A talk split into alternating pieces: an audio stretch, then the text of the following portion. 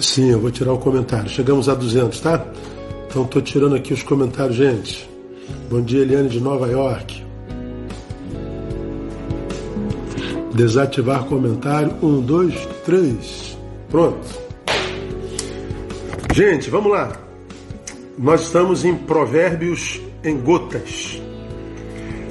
E a gota de Provérbios hoje eu vou extrair de Provérbios capítulo 4, verso 7.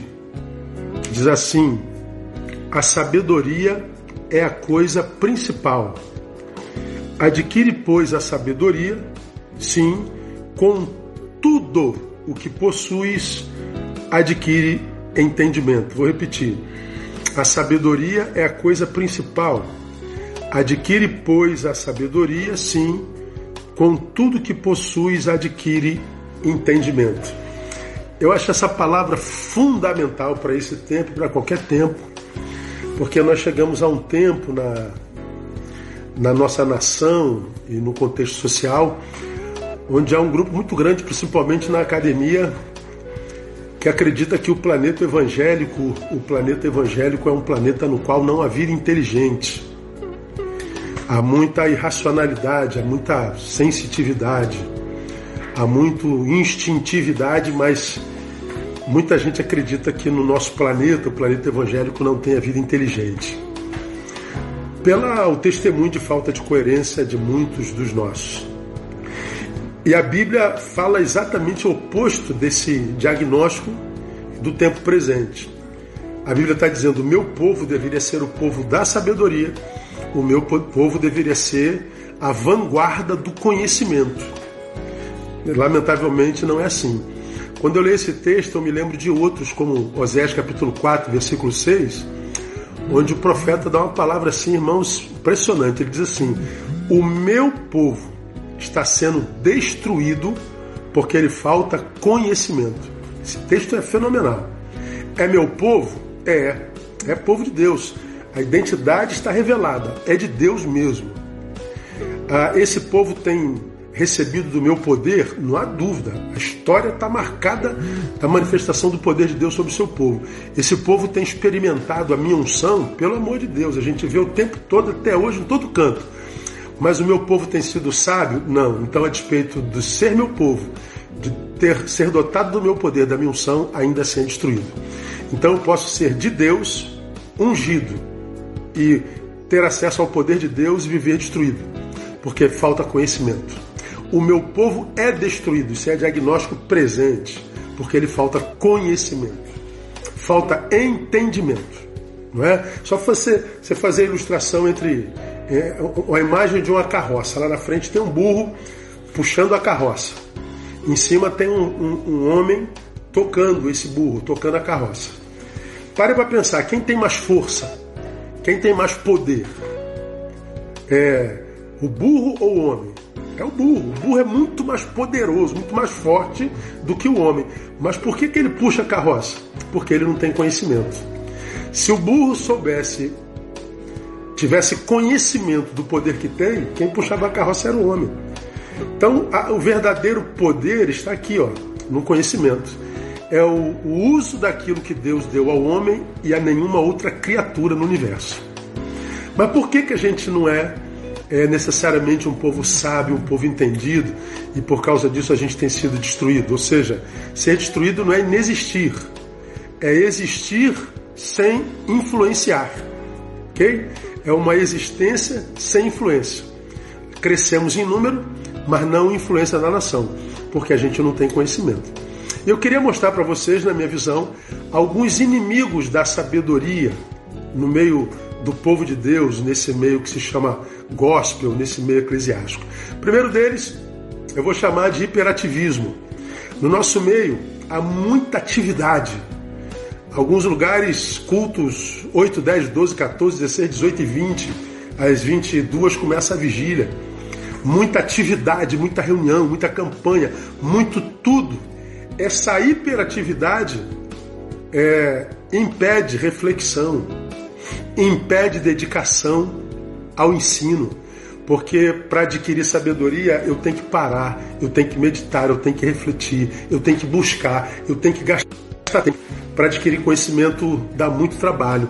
E em movimento não se adquire isso. O que, que acontece? Na maioria das nossas igrejas, a gente sai de lá com a sensação de que Deus se manifestou e a gente vê testemunho. Deus é, manifestou do seu poder, da sua glória, muita unção, muito fogo, muito isso, muito aquilo. Se você perguntar na porta, o que, que você aprendeu nesse culto? De repente a pessoa vai dizer: Eu não aprendi nada, mas eu senti Deus no, na minha carne, no meu corpo. Pois é, sensação não gera sabedoria nem sábios. O hiperativismo tem sido um problema. Um outro problema no caminho da sabedoria é o coletivismo. Essa fé coletiva destituída de subjetividade. Essa fé, ela, ela trabalha, só que porque coletiva, ela trabalha no inconsciente coletivo. Mas essa fé que trabalha na inconsciência coletiva, ela não permanece na subjetividade do indivíduo quando essa coletividade se desfaz. Aí o que, que acontece? Quando eu estou na igreja, eu sinto aquilo tudo. Quando, quando essa coletividade se desfaz, eu vou para a minha vida pessoal, aquilo que eu vivi na coletividade não me acompanha na subjetividade. O que, que acontece? Esse sujeito fica viciado em reunião. Esse sujeito fica viciado em culto. Esse sujeito fica viciado em, em, em campanhas. Esse coletivismo atrapalha a evolução subjetiva e pessoal. Um outro inimigo no caminho da sabedoria, a espiritualidade, uma espiritualidade desumanizante. É uma espiritualidade que a gente acredita é do Cristo. Quando eu me converto, eu deixo de ser humano. Aí vira uma espiritualidade que eu chamo de negacionista. Nega, sobretudo, a possibilidade do fracasso e a possibilidade da dor. Quando o fracasso chega, quando o tsunami da vida chega, quando a dor alcança, esse crente que imaginou que porque convertido não sentiria dor nem passaria pelo fracasso, ele então é tomado por uma perplexidade. Como que isso pode ter acontecido comigo? Eu sou de Deus. Como que o divórcio pode ter chegado? Como que o desemprego, o câncer, o fracasso chegou? Eu sou de Deus, eu frequento a igreja, eu estou em todos os cultos. Pois é, a perplexidade passa a doer mais do que a própria dor e a adversidade que chegou. Essa espiritualidade, preste atenção, que nega realidades humanas, sentimentos humanos, fracassos humanos, é também a espiritualidade que inconscientemente desvaloriza alguns, alguns valores humanos que não podem ser mensurados, como sabedoria, como, como intelectualidade, como reflexão. Se isso não pode ser mensurado, sentido, apalpado, numerado, essa, essa espiritualidade desumanizante é, desvaloriza. Aí o cara passa a ler a letra mata de uma forma completamente errada, achando que a letra que mata é o estudo, é a sabedoria. Equívoco dos mais graves. E para a gente terminar, é só uma gotinha, lembra? Caminho, o que atrapalha a gente no caminho da espiritualidade é relação, uma relação divina unilateral. É Deus quem faz, a gente recebe.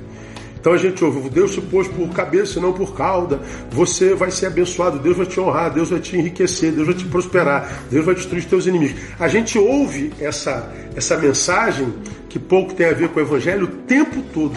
Deus faz e eu recebo. Se eu tiver que pagar por isso, eu pago. Mas Deus trabalha e eu recebo. O que, que acontece? Essa relação unilateral, ou seja, Deus é quem faz e eu recebo, ele é o, ele é o, o ser ativo na relação eu receptivo, é o que é, deu, deu, deu início e, e, com sucesso que eu chamo da indústria do milagre no Brasil e no mundo. Por que, que as igrejas do milagre estão lotadas e, e abarrotadas? Porque todo mundo está atrás daquele milagre. Porque todo mundo quer milagre. Ora, fácil. Porque milagre não requer trabalho. Eu vivo a minha vida toda errada e depois que as consequências do erro me acometem, eu vou para o lugar onde Deus trabalha, onde Deus faz o milagre. Então, eu não preciso nem praticar a Bíblia. Minha família acabou, porque eu sou marido que não ama, sou esposa que não me submeto, sou pai que provoco ira e sou filho que não obedeço.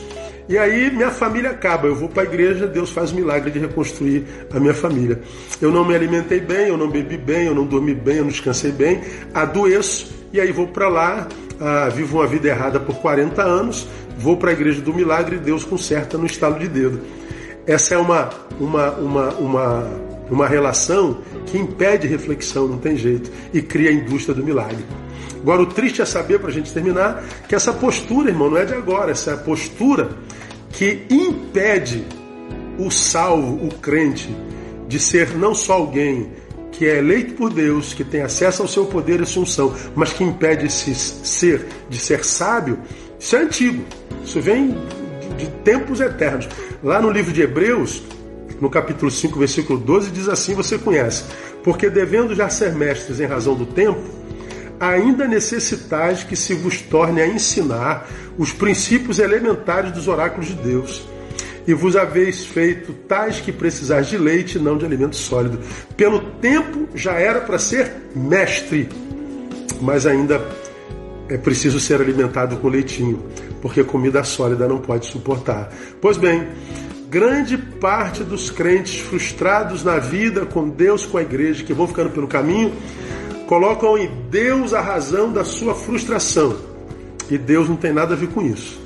Porque o que Deus tinha para revelar já foi revelado, Sua palavra está diante de nós, portanto, a sabedoria está disponível para qualquer um que queira buscá-lo, mas lembra, essa sabedoria não vem com hiperativismo, não vem na coletividade comunitária, não vem nessa espiritualidade que nega relações humanas e muito menos nessa relação, muito menos nessa relação unilateral. Ela vem naquele que está inserido no Salmo capítulo 1 Bem-aventurado aquele que na sua lei medita, não é naquele que lê, naquele que uh, uh, uh, tem simpatia, medita, porque a sabedoria vem pela meditação, vem pela quietude, vem pela busca, constância e perseverança. Eu acredito que quando o povo de Deus, que tem acesso ao seu poder e à sua unção, for sábio, vai usar esse poder, essa unção de forma correta para a glória de Deus e essa mesma pessoa, essa mesma comunidade vai sarar o Brasil. Tomara que eu e você estejamos no meio dessa coletividade sábia. Que Deus te abençoe, que Deus nos abençoe, que esse dia seja um dia de muito boas notícias. Começa agora, 12 h 15 uma nova live. Deus abençoe vocês. Até amanhã, se Deus quiser.